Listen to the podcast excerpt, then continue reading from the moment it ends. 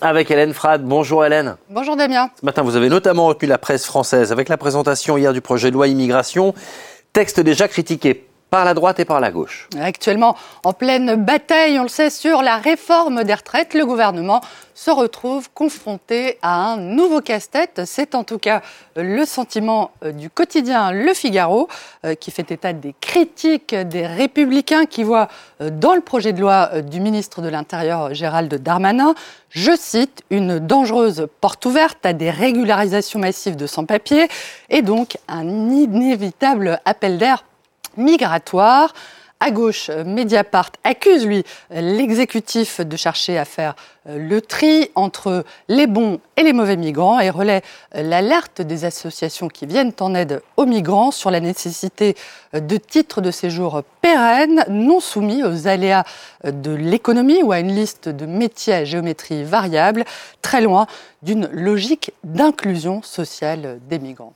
Oui, Hélène, parce que le texte du gouvernement, il prévoit notamment de faciliter les expulsions de personnes sans papier, mais aussi de créer un titre de séjour pour les métiers dits en tension. Le durcissement de la politique d'asile et le projet d'augmenter euh, le nombre d'obligations de quitter le territoire français, les fameuses OQTF en langage administratif, préoccupent les associations d'aide euh, qui viennent en aide donc aux demandeurs d'asile, qui risquent de se retrouver de plus en plus souvent à la fois euh, sans existence légale et sans droit dans les centres de rétention.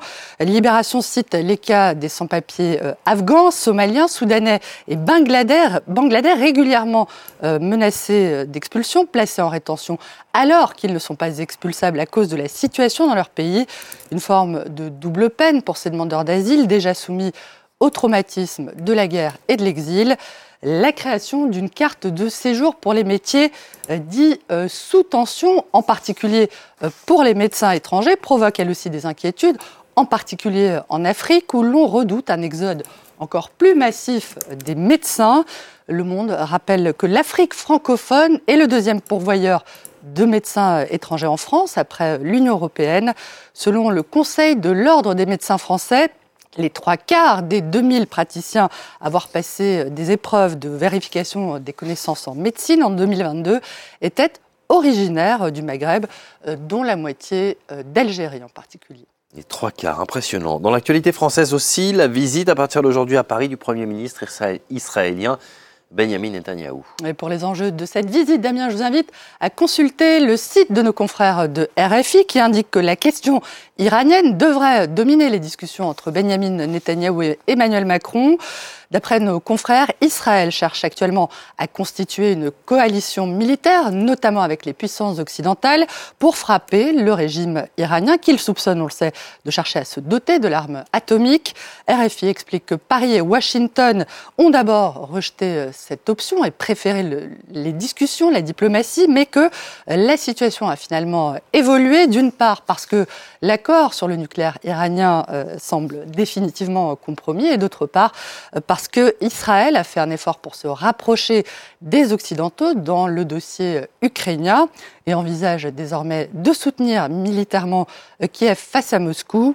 Et toujours euh, dans le dossier, ces révélations exclusives du Wall Street Journal, le quotidien américain affirme que les forces spéciales françaises ont saisi le 15 janvier dernier une cargaison d'armes et de munitions iraniennes, justement à destination des rebelles yéménites dans le cadre précisément de cet effort pour contenir Téhéran et pour faire respecter l'embargo de l'ONU sur les armes destinées aux euh, du euh, Yémen.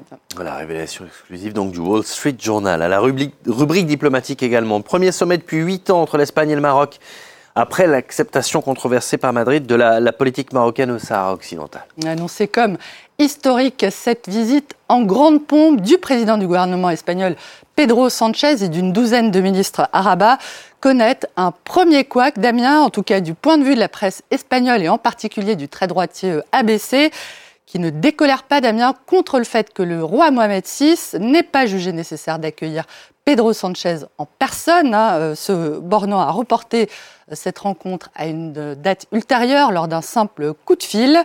Mohamed VI fait peu de cas des concessions de Pedro Sanchez et le plante Araba fulmine le quotidien espagnol. Un plantage, quel plantage? La presse marocaine ne voit pas, elle, où est la polémique?